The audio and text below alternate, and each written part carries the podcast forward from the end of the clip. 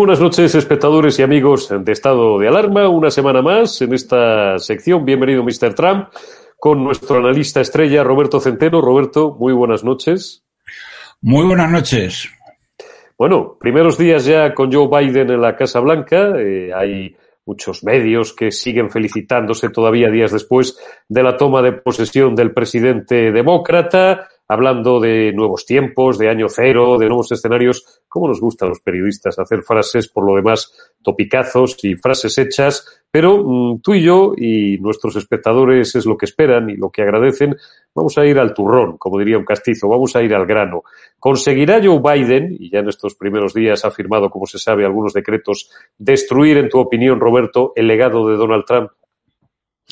Bueno, yo diría que este títere de los de las big tech eh, va a hacer todo lo que pueda.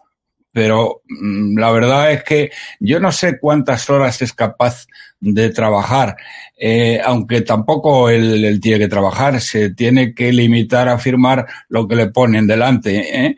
eh sin leérselo demasiado. Pero mira, si te parece, para, mm, para tratar de ser eh, un poco más, iba a decir riguroso, no tanto riguroso como sistemático, eh, como sistemático, eh, vamos a, mm, voy a pasar lista a los principales logros de Trump.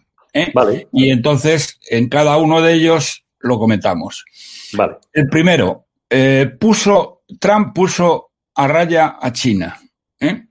Llegó a un acuerdo comercial con ellos, que ahora los chinos, eh, donde eh, concretamente mmm, China eh, se comprometía a realizar unas, un determinado volumen de compra, cosa que no está cumpliendo desde que Trump perdió las elecciones. Entonces, mmm, vamos a ver qué hace este payaso. Por otro lado, por otro lado, Mm, eh, el marido de la vicepresidenta eh, tiene negocios muy importantes con gente del Partido Comunista Chino. Así que, teniendo en cuenta que los chinos sí pagan a los traidores, no son como los romanos, ¿eh?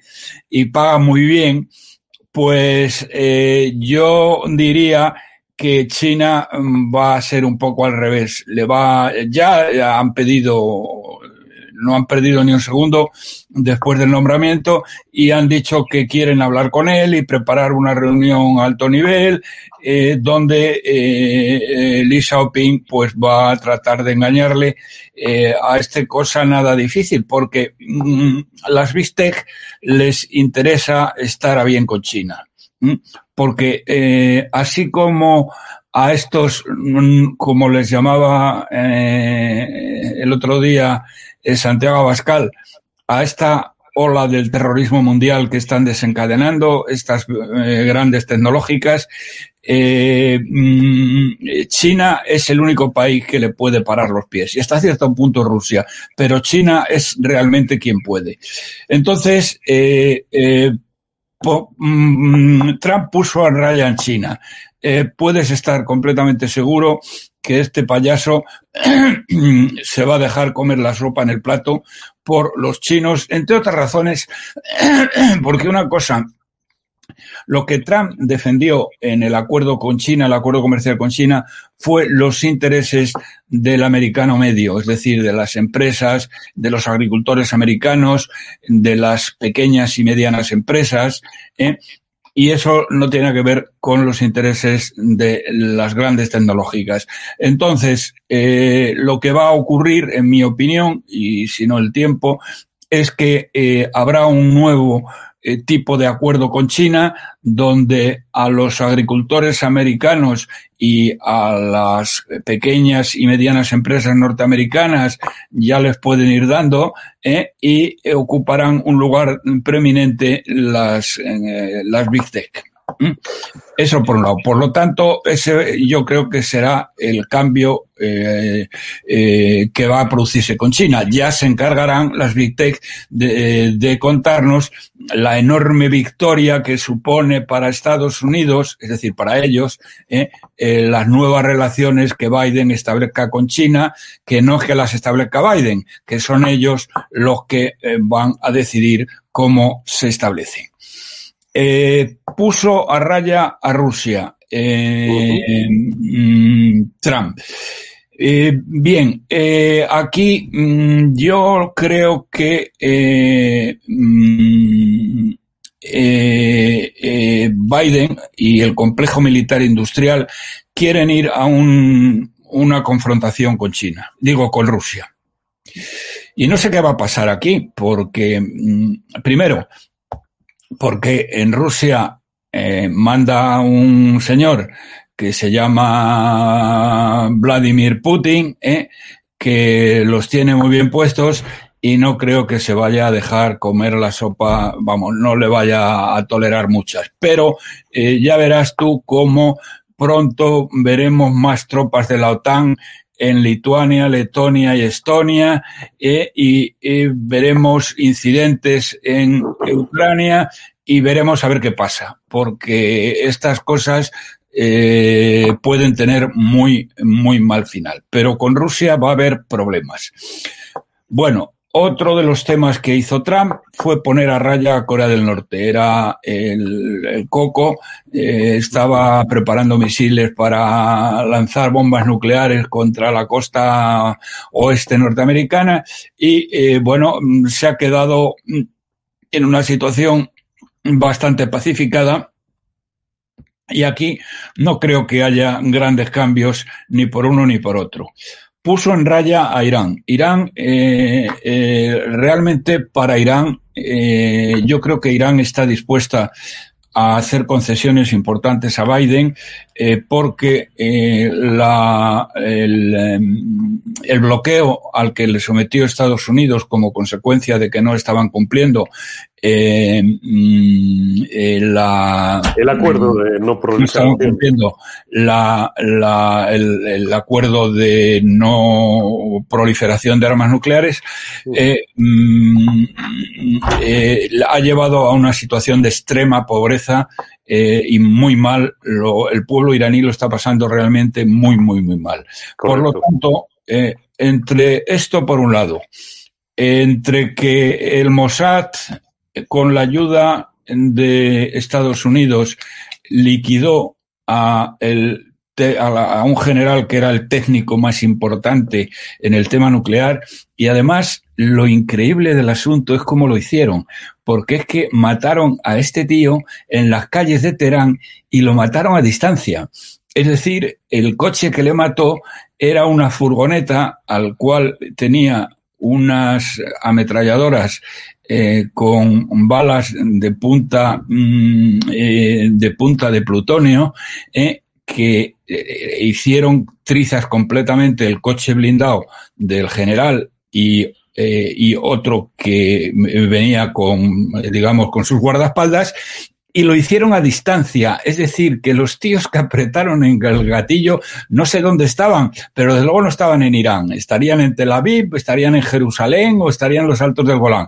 Pero fue una operación verdaderamente, eh, verdaderamente increíble. Es decir, eh, ¿qué quiero decir con esto? El resumen es, Irán está muy interesado eh, por razones económicas en retomar el tema y yo creo que eh, Irán hará concesiones a, mm, a, Biden para que Biden pueda firmar un, un, nuevo acuerdo de no desarrollo nuclear y pueda sacar pecho diciendo, ven ustedes cómo yo consigo esto y tal y cual. Y es mentira.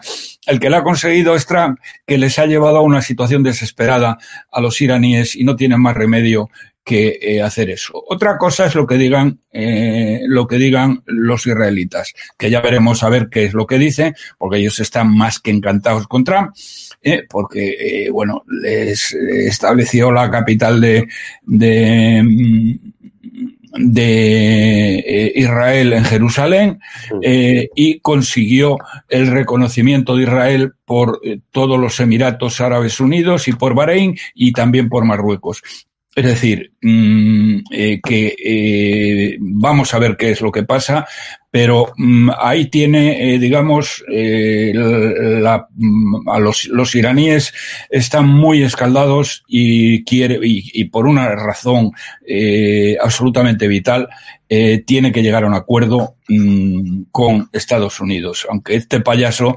eh, seguramente se lo va a vender mucho más barato de lo que ellos estuvieran dispuestos a pagar.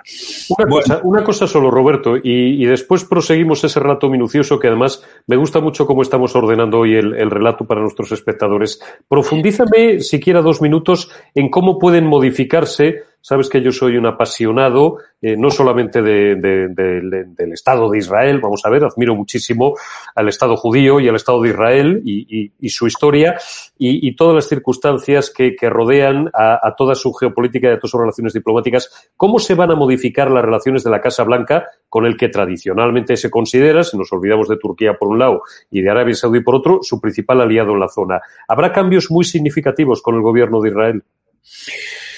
Hombre, vamos a ver, yo no creo que haya cambios demasiado significativos, porque entre otras razones y de una manera inexplicable, de estos misterios, eh, como el de la Santísima Trinidad, los judíos eh, americanos mm, han apoyado a Biden. Entonces, ya, ya. no sé cómo lo van a guisar eso. Yo creo que intentará, hombre, vamos a ver, la situación es bastante buena, el equilibrio es bastante bueno y yo creo que lo mantendrán, eh, lo intentarán mantener. Es decir, eh, creo que con, eh, por supuesto, la relación con Netanyahu no va a ser ni de lejos en lo personal como era con Donald Trump, pero eh, a nivel político, pues eh, Netanyahu pues, tendrá que hacer, eh, pactar con la realidad y pactar con la realidad es pactar con, mmm, con este payaso, pero vamos, sobre todo con las Big Tech eh, que han demostrado eh, tener un poder casi infinito e ilimitado. Correcto. Entonces, eh, yo creo que haya muchos cambios. Por otro lado, mmm, desde el punto de vista más complicado, lo va a tener, eh, lo va a tener eh, mm, si finalmente mm, abandonan Afganistán. Porque mm, el, el, problema que ha tenido Trump, aunque eh, es una, una de las victorias, de las grandes victorias de Trump, eh, de no haber declarado ninguna guerra y haber acabado las guerras que en las siete guerras que había declarado el Premio Nobel de la Paz, el negrito Zumbón, de Obama, eh, el problema, esto le había eh, llevado a tener, eh, digamos, de enemigos a lo que el general Eisenhower llamaba el complejo militar industrial, que es poderosísimo, las grandes empresas armamentísticas de los Estados Unidos, aunque ahora evidentemente eh, son más grandes todavía las Big Tech.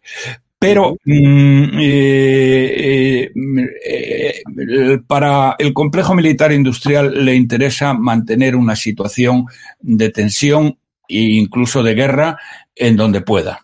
Entonces claro. ya se les ocurrirá algún sitio. Seguramente Soros ya tiene alguna idea de la próxima guerra que tiene que declarar este y mm, para que al complejo militar industrial le llevan los pedidos de armamento.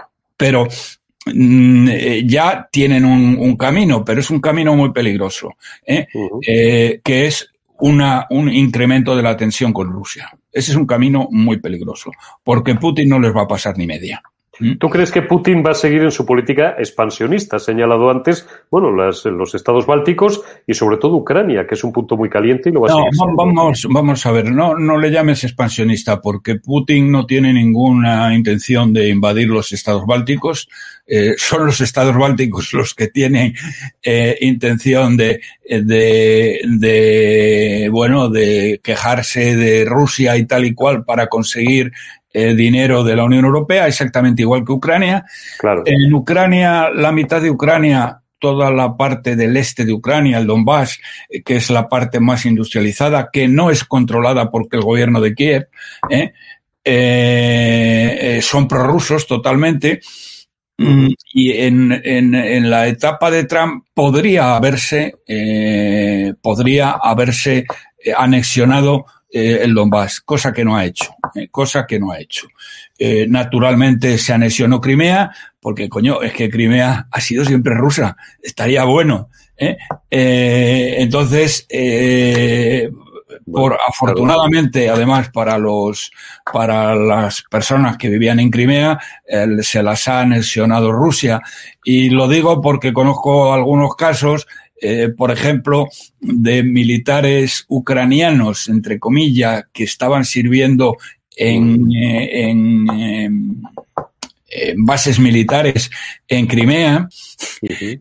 que les pagaban eh, el sueldo un mes sí y dos no, eh, que ganaban una miseria y ahora están todos incorporados al ejército ruso, eh, eh, cobran todos los meses, cobran el triple de lo que cobraban allí, allí y luego además tienen muchas más posibilidades de, concretamente la persona que yo conocía, pues está en una base aérea cerca de Moscú. ¿eh? Y, eh, bueno, pues esto tiene ventajas para, para sus hijos, para las universidades y todo lo demás. Es decir, que a los, eh, a los mm, eh, eh, rusos de Crimea, bueno, no, a los habitantes de Crimea les ha venido Dios a ver con esto. Pero mm, eh, aquí van a crear problemas y nos van a meter a nosotros dentro de esa historia. Porque una de las cosas que van a tener que, eh, sí o sí, este gobierno social comunista eh, de canallas y de, y de hijos de Satanás que están destruyendo este país y nos están llevando a la ruina, es que van a tener que invertir mucho más en, eh, en, en, en inversión militar. ¿eh? y van a tener que eh, van a tener que incrementar el presupuesto de defensa sí o sí, cosa que Pero ya verás como luego dicen no les gusta nada y tratarán de engañar a su gente, a su parroquia y les dirán que no, que no lo estamos haciendo, pero no les va a quedar más remedio, efectivamente. Bueno, eh, eh, partiendo de la base que hoy a hoy, eh, no sé dónde, el, bueno, un vídeo que he visto, no me acuerdo dónde, que, que, uno, la verdad es que ya, ya ha perdido la capacidad de asombro. El psicópata de la Moncloa diciendo, porque a mí, como me enseñaron mis padres, me gusta siempre decir la verdad, siempre digo la verdad. ¿eh? Pobres padres, yo no sé si le enseñarían eso o no, pero desde luego si se lo intentaron enseñar, fracasaron de una manera estrepitosa. Hay que ver, hay que ver este payaso. Pero además, que dicen que es muy listo. Es, este es un jugador de ventaja, eh, cortoplacista, pero que es un analfabeto. Fíjate que mmm, veíamos eh, eh, hablando el otro día de cuando las imágenes suyas en Cataluña, sí. cuando hablaba del proyecto de, eh, del proyecto del CERN de, de Grenoble, de, eh, de intentar, mmm, digamos, poder comercializar la energía termonuclear. Lleva 50 años ese proyecto, como aclarabas tú eh, que él dice sí, porque se va a coger energía del sol a pocos kilómetros, a 500 kilómetros de Cataluña y tal y cual. Y claro, este tío, pero ¿quién le ha escrito eso? Porque eso es una cosa que lleva ya, llevan ya 50 años intentando intentando hablar de ello y se hablando. Hombre, hay una película muy famosa de, mm, eh, del tema del Vaticano y unos eh, que consiguen unas moléculas de ese para volar el Vaticano y todo lo demás. Una película sí, de. Las novelas de Dan Brown, sí. El de Dan Brown. Sí. De bueno, Dan Brown, claro. Son cosas que eh, son cosas de hace décadas y este payaso, porque este tío lo dijo, es que no lo sabe. La antimateria este, que vuela en el Vaticano este y todo tío, aquello. Este tío no lo sabe, o sea, alguien ¿Eh? uno de los analfabetos que tiene por ahí le habrá dicho, oye, a ver si me encontráis alguna cosa de energías renovables, no sé qué, y esto no es una energía renovable, aunque sí es una energía limitada, y le saca una, una historia de hace 50 años. En fin, eh, eh, vamos a ver, continuamos. Continuamos. Nos habíamos quedado en Corea del Norte, bueno, y en Israel también. Bueno, en Israel, sí, yo no sé cómo van a tomarlo lo de Israel. Eh, bueno, eliminó a Soleimani, otro, este, este, esto, mm, esto lo hizo, mm, esto lo hizo la CIA. Eh, bueno, la CIA o la NSA o quien fuera pero verdaderamente fue un ataque con drones ¿eh? de matar al general Soleimani, que era el jefe de inteligencia de, de, la, de Irán, ¿eh? que, que bueno, fue la pera, porque este tío llega al aeropuerto de Bagdad, ¿eh? eh se supone que se montan en unos 4x4, en varios 4x4, ¿eh? tú fíjate lo que hacen. ¿eh? Primero, tenían que saber que llega, a qué hora y en qué momento llegaba Soleimani al aeropuerto de Bagdad o a un aeropuerto militar cercano. Tenía gente dentro, según parece. ¿eh? Sí, bueno, tenía gente dentro. Eso, sencillo. Eso es la parte fácil. ¿Mm? Luego, ¿Mm? luego, ¿eh? seguro que la caravana no tenía menos de seis o siete coches todos iguales. ¿eh? Mm. De color negro. ¿En qué? En Lo habitual. ¿En qué coche, en qué coche iba él? ¿En qué coche iba él? ¿Eh? Pues dieron en el clavo. Bueno, no, dieron el clavo, no, sabían, lo sabían. Claro, por eso. Ya es dificilísimo. Y luego, y luego, ¿eh? desde un dron, le montan el dron y se cargan el coche donde iba Soleimani y matan a Soleimani, solito. Bueno, solito con los que iban en el coche. Sí, pero, solo no, este coche. O sea, es una operación quirúrgica de una manera eh, de una manera tremenda. Bueno, mmm, mata también, destruye el Estado Islámico, eh, lo cual no es exacto del todo porque Putin tuvo mucho que ver, pero sí es cierto que eh, al, al, líder del Estado Islámico, al-Baghdadi, lo matan las fuerzas especiales norteamericanas. Y eso sí que es un trabajo de inteligencia. Al derrotar al Estado Islámico, ya eso fue cosa de Putin fundamentalmente. Bien. Bajó los precios de los medicamentos como nunca se había visto en Estados Unidos. Bien, eso no va a suceder con Biden eh, porque no tiene ningún interés en bajar los precios de los medicamentos, básicamente porque las grandes empresas farmacéuticas se están forrando y se van a forrar eh, con todo lo del COVID y todo lo que hay alrededor y por lo tanto no, mm, eso no lo va, eso no lo va a hacer. ¿eh? Pero vamos, no lo va a hacer porque no le da la gana, porque entre otras razones las grandes farmacéuticas le apoyan también a él. Luego, la mejor economía de los últimos 50 años, de eso ya te puedes olvidar. Mercado de eh, empleo, eh, mercado de empleo, eh, puestos de trabajo, pleno empleo. Bueno, ni pleno empleo ni nada. Y en algún momento la situación de la bolsa, que no ha parado de crecer y no para de crecer, norteamericana, va a pegar un frenazo verdaderamente, verdaderamente importante. Mm, Porque desde luego no pretenderá, no pretenderá este tipo que el Dow llegue a 40.000, vamos, ni en sus peores sueños. Le habrán explicado ya dobles techos, triples techos. Vamos, yo ahora mismo creo que invertir, tú me corregirás que sabes muchísimo más de esto, sería una locura ahora mismo, ¿no? En, no sé. No, pero es que el problema es que qué haces con el dinero. Porque es que, es que, es que te, con intereses negativos tú estás pagando yeah. dinero porque te yeah. lo guarden. Entonces, yo lo que hago es todos los días eh, y varias veces al día eh, seguir una serie de, eh, de empresas tecnológicas norteamericanas. Por ejemplo, ahora mmm, hay algunas que es casi jugar mmm, a parado. Unas son las empresas de nuevas energías, ¿eh? Que, bueno, es que algunas de ellas es que han subido el 30 o el 40% en las sí. últimas dos, tres semanas. Mm, luego el petróleo que acabará subiendo, acabará subiendo. Luego, eh, mm, todo el tema de los cruceros y de las líneas aéreas que se han hundido. Eh, el día que hayan vacunado al 70% de los norteamericanos y se produzca un repunte. acabará se acabará produciendo un repunte. Es decir que tienes que estar en la bolsa no puedes estar fuera de ella. Ya.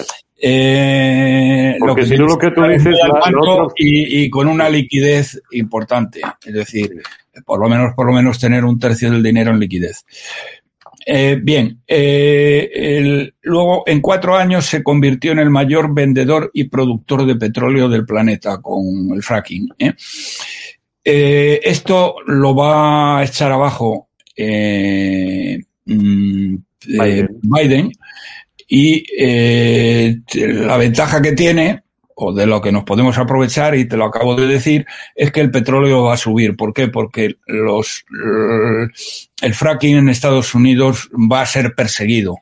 ¿Eh? como muchas otras gentes que van a ser perseguidas porque estos no perdonan ni a Dios, ¿eh? va a ser perseguido porque eh, toda esta gente ha votado a Trump, los, todos estos petroleros tejanos, pequeños petroleros y tal han votado a Trump. No, hombre, y los ecologistas que dicen que esto del fracking es, es casi demoníaco, ¿no? Y se carga el planeta y todas estas cosas. Bueno, eso, son, eso, sí, eso son las típicas gilipolleces de los marxistas ecologistas, pero eh, sin entrar en, en ello, eh, esto mmm, Estados Unidos va a dejar de ser el primer país eh, productor del mundo y va a tener que volver a importar, con lo cual esto va a añadir presión sobre el precio del petróleo. Por lo tanto, el precio del petróleo va a acabar subiendo por como va a haber más consumo, en cuanto los aviones empiecen a volar, en cuanto los cruceros empiecen a moverse, etcétera, etcétera. Mm, eh, luego, eh, ha sido provida. Este, eh, bueno, ya lo ha hecho. Lo primero que ha hecho, eh, dentro de las medidas que ha tomado, ha sido devolverle las subvenciones a la mayor organización abortista norteamericana. Y luego dicen, dicen en, en, en, en algunos canales, como, como aquí en el de los obispos, en 13 Televisión, te dicen, que este tío es católico, apostólico, romano, no sé qué, y es un hijo de Satanás, ¿eh? que es enemigo de, eh, es proabortista, ha empezado a financiar eh, todo lo que, todo lo relacionado con el aborto, y es que estos tíos no saben dónde tienen la mano derecha. Es una cosa increíble. Yo recuerdo que cuando mm, ganó Trump las elecciones, me llamaron en la 13 eh, eh, eh, luego ya no me volvieron a lógicamente, porque, porque le digo, digo, bueno, que yo no os entiendo. Vamos a ver, soy la emisora de los obispos y vosotros estáis cabradísimos porque ha ganado Trump y pensaba y lo que queríais era que la malvada Hillary,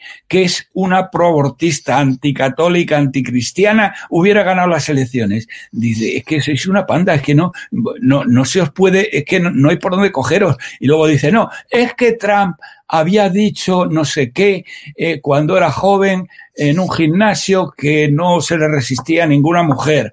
Y digo, mira, mmm, no lo voy a decir en alto, pero cuando fuera de micrófono, eh, te voy a decir cuatro nombres de cuatro personas del PP que dicen, eh, no solo dicen exactamente lo mismo, sino es que lo hacen. Eh, lo de, lo de que no se les resiste ninguna. ¿eh? Como por ejemplo el de, el de Valencia, famoso. ¿eh? Bien. Eh, ¿Qué era lo que te... Ah, bueno, no, me refiero, me refiero a la, la increíble estupidez eh, rayana en, lo paranormal que estén diciendo, no, es que es católico, pero hijos de Satanás, ¿cómo que católico? Si es abortista, si lo que quiere es que eh, la defensa del género, de las mujeres, del ecologismo, bueno, eh, pro libertad religiosa, eh, bueno, esto lo había conseguido Trump, Uh -huh. mm, no llevó a cabo ni una sola guerra frente a siete. Donó su sueldo como presidente eh, durante cuatro años en instituciones del Estado. Bueno, coincidí el, el, el viernes en Distrito TV uh -huh. con un payaso que escribe en un sitio que se llama El Plural, me parece. No estoy 100% seguro, pero del plural. Bueno, este, este payaso este, va y dice, dice, es que, eh, eh, que además ni es católico, ni cristiano, ni nada. Y dice, es que eh, Trump había cometido los siete pecados capitales, dice este imbécil. Y empieza, eh, la soberbia, no sé qué, y dice, la avaricia. Y bueno, eh, dice, digo, pero vamos a ver, ¿es que tú eres tonto del culo o qué, o qué, o qué te pasa? ¿Cómo que la avaricia? Gilipollas. ¿eh? Eh, donó su sueldo como presidente de los Estados Unidos durante cuatro años a instituciones del Estado. Y este tío, este imbécil, le quería, le quería cascar los siete pecados capitales. No sé por qué, porque tampoco el tema es que tenga mucha chicha. Hombre, el de, la, el de la gula, por ejemplo, no se lo veo. El de la lujuria lo desconocemos. El de, el de la lujuria, ya se sabe. ¿Cómo que ya se sabe? Pero vamos a ver, otra de las cosas que le dije, pero imbécil, tú has visto a la mujer que tiene, ¿eh? ¿Dónde va a ir a buscar una mujer como la que tiene? ¿Dónde ¿Eh? va a ir que mejor esté? La, la, gula, dice la gula. Dice, ¿la gula? ¿Qué, ¿Qué, pasa? Es que, que, dice que uno de los pecados de este era la gula.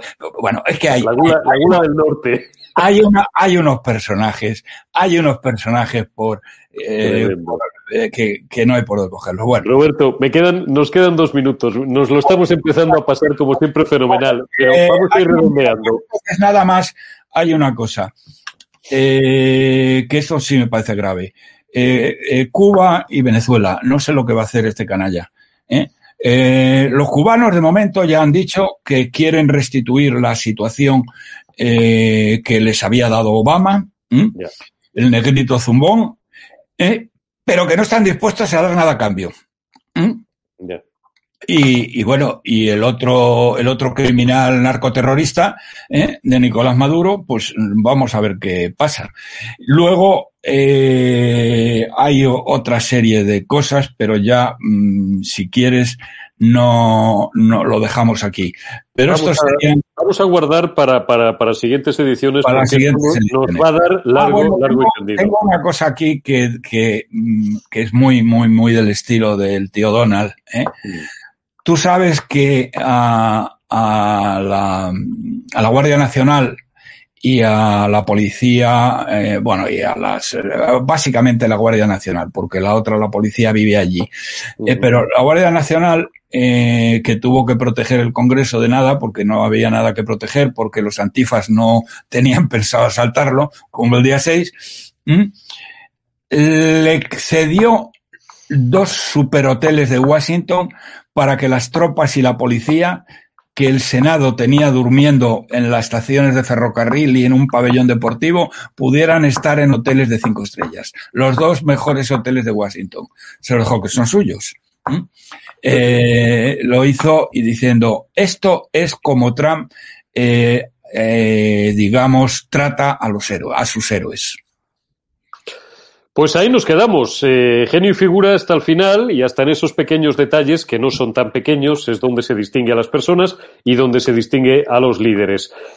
Mm, Repaso, no breve, le hemos pegado un repaso bueno y exhaustivo de media hora larga, algunas de las eh, consecuciones que pasarán a la historia y de las que podrá presumir Trump cuando se amplíe un poco el foco y mucha gente, no toda por supuesto, pero mucha gente se desapasione y se desintoxique un poco de la propaganda, que ahora mismo es la propaganda dominante en el 95% de los medios, y vaya viendo con una cierta perspectiva y con una cierta ecuanimidad la ejecutoria política de Donald Trump.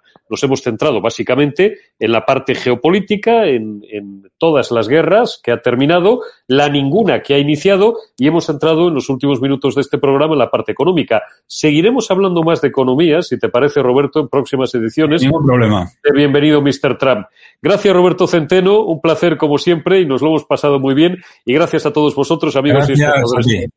Continuad Venga. con la programación de Estado de Alarma. Muy buenas noches. Un abrazo. Hasta luego.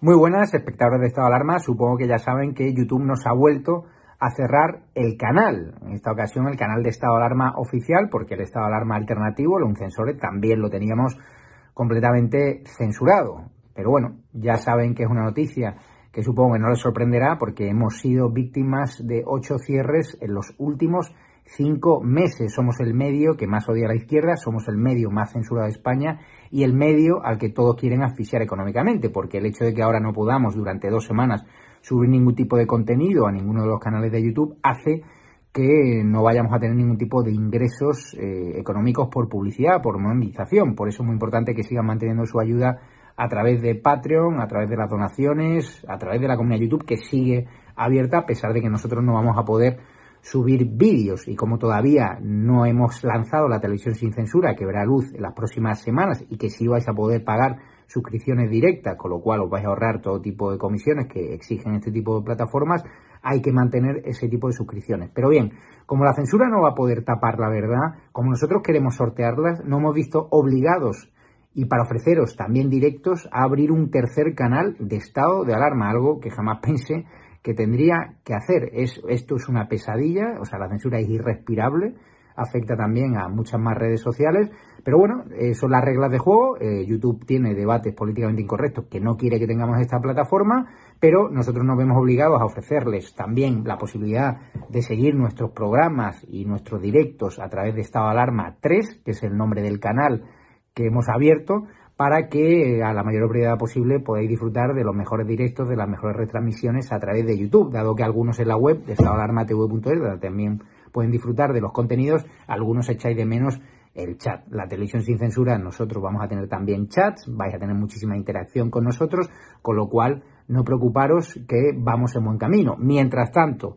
suscríbanse a Estado Alarma 3, eh, díganle a toda vuestra gente, a todos los seguidores en los chats de youtubers afines que estamos en estado alarma 3, tenéis el enlace también de suscripción que lo vamos a volcar en las redes sociales. Muy importante que se registren en estado alarma tv.es porque ahí tenemos una newsletter, la opción de suscribirte donde vamos a ir avanzando los fichajes de la televisión sin censura, las distintas opciones que va a haber, los distintos secretos y es muy importante tener acceso directo a vosotros porque YouTube no me permite saber quiénes sois. Tienen una política de protección de datos brutal, no comparte ningún tipo de email, ningún tipo de contenido y nosotros sí queremos que os registréis en nuestra web para, por si nos cierran de nuevo este canal Estado de Alarma, deciros dónde estamos. Vamos a simultanear ¿no? la retransmisión en Twitch, en Facebook, en estado de alarma tv.es y ahora también en estado de alarma 3. ¿Qué ocurre? Para poder monetizar este canal, para poder hacer directos, para poder empezar a percibir ingresos. Tenemos que llegar a las 4.000 horas de visualización, tenemos que llegar a los más de 1.000 suscriptores. Por lo tanto, es muy importante que hagan boca a boca. Si nos queréis en directo en YouTube mientras lanzamos la televisión sin censura, que nos permitirá decir hasta luego a este tipo de plataformas, pues es muy importante ¿no? que, nos ayudéis, ¿no? que suscribáis, que se lo a vuestro entorno y que superemos ya en el día de hoy o mañana ¿no? los mil suscriptores ¿no? y que los próximos días podamos tener al menos algún ingreso que nos haga poder seguir contando con las firmas de relumbrón que vuestros ingresos, que vuestras ayudas permite, ¿no? permite que contemos con ellas, porque ya tenemos una estructura importante, tenemos profesionales técnicos, colaboradores, gente que cobra, ¿no? De forma completamente legal a través de vuestras ayudas, a través de nuestra empresa, y es muy importante que nos sostengáis, que este modelo que apuesta por la, ley, por la verdad ¿no? y por la libertad sea también viable económicamente y no acabe ¿no? en la ruina que es lo que quiere la izquierda, que es lo que quiere las terminales mediáticas del gobierno y por supuesto el gobierno del bulo. Así que vamos a seguir trabajando por la verdad. Como he dicho, la censura no podrá tapar la verdad. Suscríbanse a Estado Alarma 3 esta noche en estadoalarmatv.es después del directo de Raúl, que supongo que tendremos que dar por la web porque no vamos a conseguir esos criterios mínimos que exige YouTube o que tarda un tiempo ¿no? en, activártelo, ¿no? la posibilidad de hacer directo. Tendremos que hacer ese directo a través de Twitch y de estadoalarmatv.es. Después vamos a dar el vídeo que fue censurado ayer y que ha provocado que YouTube nos vuelva a cerrar el canal durante dos semanas. Ni en el canal Estado de Alarma Oficial, ni ya en el alternativo, que ya estaba cerrado, podremos subir ningún tipo de contenido, ningún tipo de vídeo. Es una auténtica vergüenza, pero es una empresa privada, son las reglas, la censura ya está aquí y nosotros tenemos que acostumbrarnos a que ese tipo de debates pues no se pueden tener aquí, desgraciadamente. Yo creo que la ciudadanía, la opinión pública merece que no caigamos en la autocensura y eso es lo que nos ha llevado fundamentalmente a impulsar, a invertir en esta televisión sin censura que de verdad cuando la veáis vais a flipar.